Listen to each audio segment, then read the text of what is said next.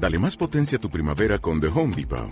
Obtén una potencia similar a la de la gasolina para podar, recortar y soplar con el sistema OnePlus de 18 voltios de Ryobi desde solo 89 dólares. Potencia para podar un tercio de un acre con una carga. Potencia para recortar el césped que dura hasta dos horas. Y fuerza de soplado de 110 millas por hora.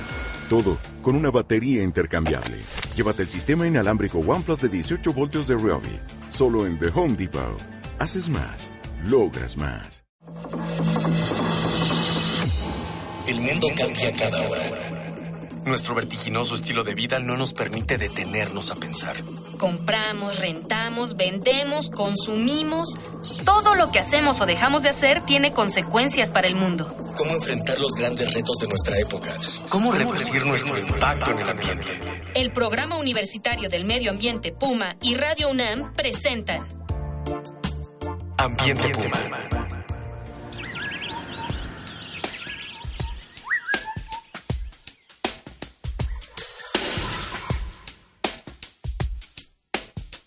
Bienvenidas y bienvenidos, soy Mireya y esto es De Ambiente Puma, voces, ideas y acciones sustentables. Y acá seguimos como quedamos pendientes en el programa pasado, dialogando sobre ciclismo urbano, pedaleando el asfalto. Me acompañan nuevamente en cabina Rogelio García Mora Pinto, de Bicicletas Antiguas de México, y Ricardo, del colectivo Enchúlame la Bici. Hola, hola. Muchas Bienvenidísimos. Gracias por la invitación otra vez. un saludo al auditorio. Es un placer. Aquí seguimos. Vamos a seguir comentando en torno al ciclismo urbano, sus ventajas y sus retos en las ciudades mexicanas. Rogelio, Ricardo, ¿cuáles son las ventajas ambientales y sociales del ciclismo urbano? Yo te puedo decir que se les llaman externalidades positivas. Eh, en primer lugar, dejas de, emitir, obviamente, este, contaminantes, a la contaminantes, eh, CO2, CO2 etcétera, ¿no? Eh, número dos, otra de las externalidades positivas es la salud. Evitas la obesidad, haces que la gente esté un poco más saludable sin tenerle que destinar un tiempo al ejercicio como tal, sino tu movilidad, o sea, la manera en la que te mueves, te, ya es parte de tu actividad parte de tu actividad física. Tres, otra es el espacio. O sea, el, más, de la, más del 50% de los viajes en automóvil son de menos de 20 kilómetros, que se podrían hacer en bici. Los desplazamientos en esta ciudad en particular. y de una persona en coche. más del 50% de los viajes en coche son de una persona en menos de 20 kilómetros, que podría ir en bici. Entonces también reduces contaminación, haces la vida más amable, porque reduces el, digamos, el, los embotellamientos, que los embotellamientos no solamente afectan al que va estresado adentro del automóvil, nos estresa a nosotros pasar por un lugar que está lleno de No, y la contaminación de la del aire también, ¿no? Entonces, parece que no, pero generas más comunidad en bicicleta que incluso caminando. O sea, tú en el metro vas un poco más aislado. En bicicleta te das cuenta de que la gente empieza a hacer comunidad. Lo que hablábamos de los, eh, de los grupos ciclistas que ruedan en la ciudad, el, programa pasado, recordarás que hablábamos de cuántos grupos hay. Hay más de 80 a mí me sorprendió muchísimo, la verdad, este, la cantidad de grupos ya organizados que, que se juntan para salir a andar. A mí me ha tocado ya algunas noches verlo y van familias completas, ¿no? Con niños pequeños. Y, y paseo de todos. El paseo de todos es. Bueno, ese es el más bonito de todos. es que la verdad sí está bonito, paseo de el todos. Paseo de todos, el último jueves de cada mes. El último jueves de cada mes, todos los grupos ciclistas, o muchos grupos ciclistas, se juntan. ¿Y en dónde se juntan? En, el, monumento, el monumento a la Revolución. Del Monumento a la Revolución todos los últimos jueves de cada mes. ¿A las? ¿A qué hora? A las 8 de la noche en el Monumento de la Revolución. ¿Para salir 8 y media? Para salir 8.45 más o menos. No lleguen tarde, porque si no ya se van a tener que ir a la cola. No, pero, está padre que llegues temprano. Es un poco esta idea de no solo... O sea, es generar comunidad. Y generar comunidad, pues sí, es pedalear también, pero... En comunidad. Hola a los ciclistas con los que vas a rodar, ¿no? Es un paseo bellísimo porque es Pero además también te empodera, ¿no? Ir en, grupo, en bola, no te sientes tan... No tienes idea de cuántos van. Más de 4.500 personas. Y van niños en, en de rueditas. Es un paseo para no expertos, para expertos, para todo el mundo. Es más una fiesta y está hecho por ciudadanos para ciudadanos, no lo hace el gobierno. Y surgió como justo los grupos tienen diferentes intereses, lo que hablábamos hace rato. dijeron, bueno, vamos a hacer como un paseo colectivo todos. de todos. El paseo de todos, que se inspiró en uno que ya existía en Guadalajara. Entonces todos los grupos convocan, van, llega gente que es independiente. Hacen bicibuses. Los bicibuses que no es un camión, el bicibus es ir en grupo porque ruedas más seguro. Entonces podríamos hacer ahorita ahorita nosotros un bicibús CU el centro y nos vamos al centro, ¿no? Entonces, y de esos bicibuses que llegaban al Paseo de Todos surgieron nuevos grupos. No, es una cosa hermosa.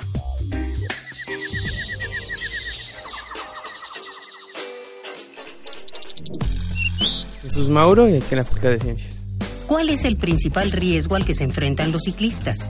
Eh, pues a veces en el cruce de semáforos no respetan este, los saltos, los coches, a veces también los que manejan el Pumabus no respetan. Pues tal vez sería eso y también que a veces vemos unos que manejamos un poco mal o alocados, por decirlo. Eduardo Martínez López y estoy en la Facultad de Ciencias, la carrera de Física. ¿Cuál es el principal riesgo al que se enfrentan los ciclistas? Ah, pues en su protección, ¿no? Porque como que es muy habitual que no lleven casco y todas esas cosas. Y debería de existir algo que los sancione si no lo ocupan. ¿Consideras que el gobierno local está tomando medidas para aumentar la seguridad de los ciclistas? Establecer como una norma, ¿no? De, de penalización dependiendo de, de lo que esté haciendo mal el ciclista.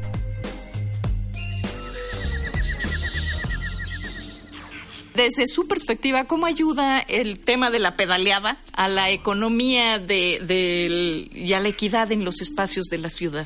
Pues ahí hay, ahí hay como dos niveles, digamos. El primero yo lo vería a nivel personal, de que tú como ciclista ya no usas el transporte. Bueno, si lo, si lo ocupas eh, como tu transporte diario, sí tienes un ahorro en el gasto de tu transporte o tu gasolina. Pero a nivel economía de ciudad también se pone bien interesante. Hace poquito quisieron poner ciclo, ciclopista de- por División del Norte.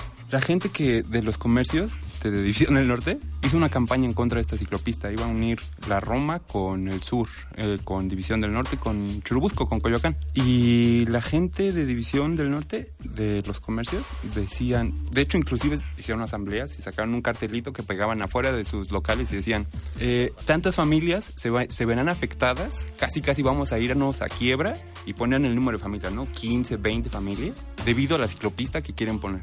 Para la mayoría de los ciclistas eso pues, suena ridículo, ¿no? Pues si tuviéramos, ¿no? Como Sí, ese también, poder pero de se van llevar a la creando, quiebra, se ¿no? van creando estos fantasmas que además, bueno, pues son los que la gente identifica y seguramente vienen impulsados desde otros lugares, Claro. ¿no? Y la gente pues lo creen. Podría uno Pero, pensar que esa gente no es no es maliciosa, No, no, pero no. O sea, tampoco, tampoco quiero, cla- claro, o sea, como ubicarlos que son malvados. No, no, no. O sea, para nada, ¿no? Puede ser un punto como de desconocimiento o de malinformación. Porque incluso ahora hay como justo lo opuesto. Muchos lugares se están adaptando para ser bike friendly, se llama, ¿no? O amigables con la bicicleta. Justo, ¿cómo, ¿cómo puede impulsarse el tema de la planeación urbana? o desde la planeación urbana el ciclismo, ¿no? Mira, el ciclismo va acompañado de la peatonalidad y pegándolo con lo que decías de la economía. em, las ciudades o el, el urbanismo que favorece la bicicleta y la peatonalidad resulta que tiene un mayor intercambio económico. Te voy a poner un ejemplo. La calle de Madero vende mucho más desde que es peatonal que cuando pasaban los coches. Pero- ¿Por qué? pero Porque tienes la facilidad de pararte. Cuando se iba a hacer la peatonalidad, la oposición de los comercios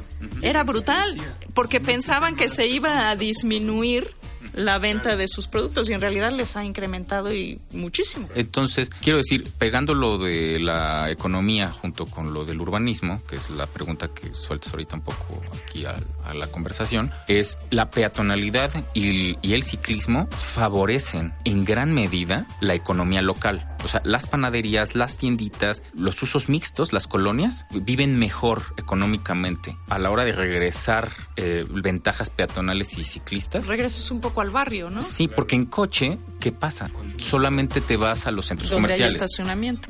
Exactamente. Y entonces no solamente pasa eso, sino que además lo limitas un poco al lugar conocido. Eh, o sea, yo sé que hay una tienda aquí. En cambio, si tú recorres tu colonia o recorres calles caminando o en bicicleta, empiezas a reconocer 45 lugares diferentes que no habías visto nunca. Porque vas, vas en bicicleta y Sí, te se puedes- ve, se ve la ciudad de otra forma, ¿no? te Sí, paras a saber una qué relación pasa ahí. distinta. Claro. Ahora, déjame que te diga una cosa. Históricamente, la bicicleta abarcó un espacio que no ocupaba nadie. O sea, si tú en 1950 tenías dos maneras, o en caballo y burro, o caminando. En el momento en el que llega la bicicleta, que es mucho más económico que tener un caballo, un caballo pareciera poca cosa, pero es carísimo, se te muere y se fue todo. La bicicleta, como dirían vulgarmente, le echamos talacha y vuelve a jalar. Es un vehículo muy económico. Actualmente una, una bicicleta 28 te cuesta 2.500 pesos y te dura toda la vida. Le vas metiendo talachitas, le cambias una llanta. Pero si tú te ahorras dos peceros, más o menos. O sea, dos boletitos de metro,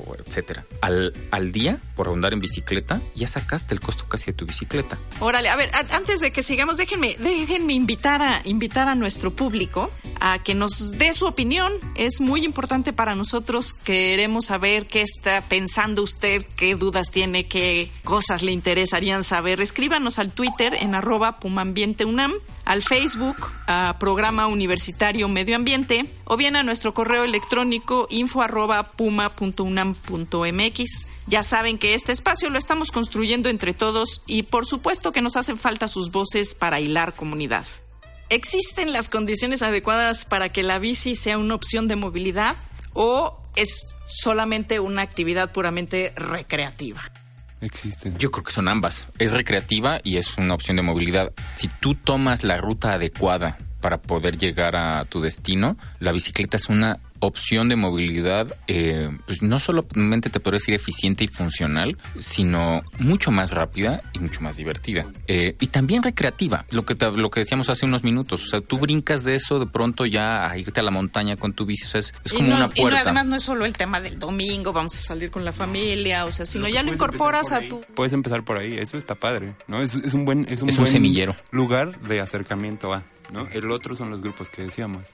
Ahora, la, la infraestructura sí es, eh, ha aumentado. O sea, Aunque sí hay sigue que carente, ¿no? reconocer Sigue carente, pero ha aumentado. Sí, y, y- y la educación vial. Uno que ha sido ciclista de muchos años, no sé tú cómo lo sientas, pero ¿Eso, el- ha, ¿Eso ha variado? sí, el respeto a un ciclista eh, hoy a hace 10 años atrás es totalmente Yo diferente. no sé, yo tengo mis dudas. Porque ahora ya un poco se ha hecho difusión de que un carril le pertenece al ciclista, entonces se desesperan, te tocan el claxon, pero ya tiene un poquito más de tolerancia y ahora tienen la idea de que como el gobierno apoya esto, dañar a un ciclista es meterte en un grave problema. Sí te puedo decir que el INEGI en el 2011 tiene como dato importante que las causas de accidentes en un 92.3% de accidentes viales son por errores de un conductor de coche. Esto quiere decir que atropellan a un peatón, a un ciclista, y todavía en el 2012 el 98% de los este de las colisiones ciclistas eran culpas de una culpa de un automóvil individual. Oye, ¿y qué me dicen? Porque yo sí lo he vivido de pronto, este, que alcanzas a medio espejear que viene un ciclista entre carriles, rebasa, o sea, estás en el semáforo parado y de pronto viene el ciclista rebasando entre carriles entre los coches. Sí, mira, ese ese es que tipo de eso está- cosas. Eso Pues, está eso es- permitido eso- eso- si no sí. hay si no están muy eso es aparte es un debate, ¿eh? Sí, es- es un en el- debate, en pero- el reglamento creo que ahora ya está prohibido andar entre carriles en el último, a la izquierda. En, No, el solo último, derecha, ca- ¿no? en el último reglamento que nos prohíben las vueltas continuas Sí, a la derecha sí. y todo que eso. fue, Sí, en ese, tú en sabes que la vuelta a la derecha es de las mayores causas de accidentes. Sí, además. Claro, porque no se ve. Justo por eso la No, porque les avientas el coche al peatón, Porque que es no cuando puede cruzar. Es que nunca te detienes en el coche, tienes una dinámica en la que nunca te detienes. ¿no? Pero bueno, Entonces, eh, continúa. Vamos a esa porque si nada, no es bien importante y hablamos Lo de andar muerte, entre ¿no? coches, lo de andar entre coches está permitido siempre y cuando esté parado el tránsito. Cuando está, o sea, si está parado el tránsito, tú puedes lo que le llamamos ratonear. Si están en movimiento, ¿Qué, no. qué quiere decir ratonear ahora Meterte sí? Pues es Ah, los carriles. Como Andar el- ahí el como en el- culebreando. sí, O sea, si tú llegas y está parado el tránsito, en casi todas partes del mundo, digo, sí, siempre hay ahí algún lugar en Timor Oriental Por eso donde era esté prohibido, pero, hace rato. pero está permitido. Era más lento el coche, la bici que el coche y te- yo decía que no. Ah, no, en No, de ahí, impacto. pues claro, ¿no?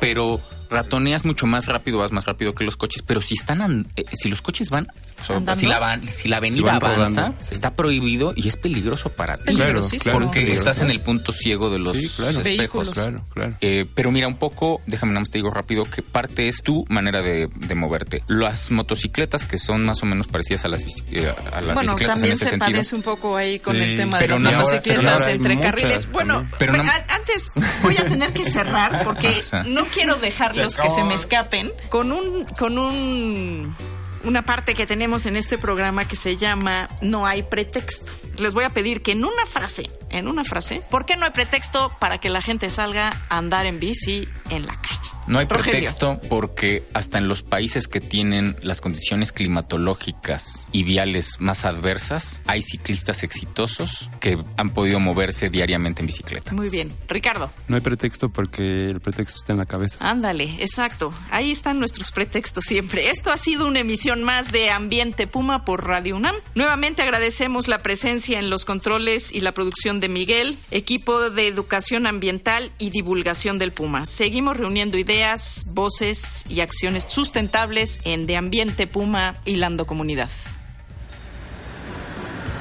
Una pequeña acción. Un cambio de actitud. Nuevos hábitos. Y nuevas formas de entender y relacionarnos con el mundo. Paso a paso. Aportamos un granito de arena. Para construirnos un futuro. El Programa Universitario del Medio Ambiente Puma y Radio UNAM presentaron Ambiente Puma.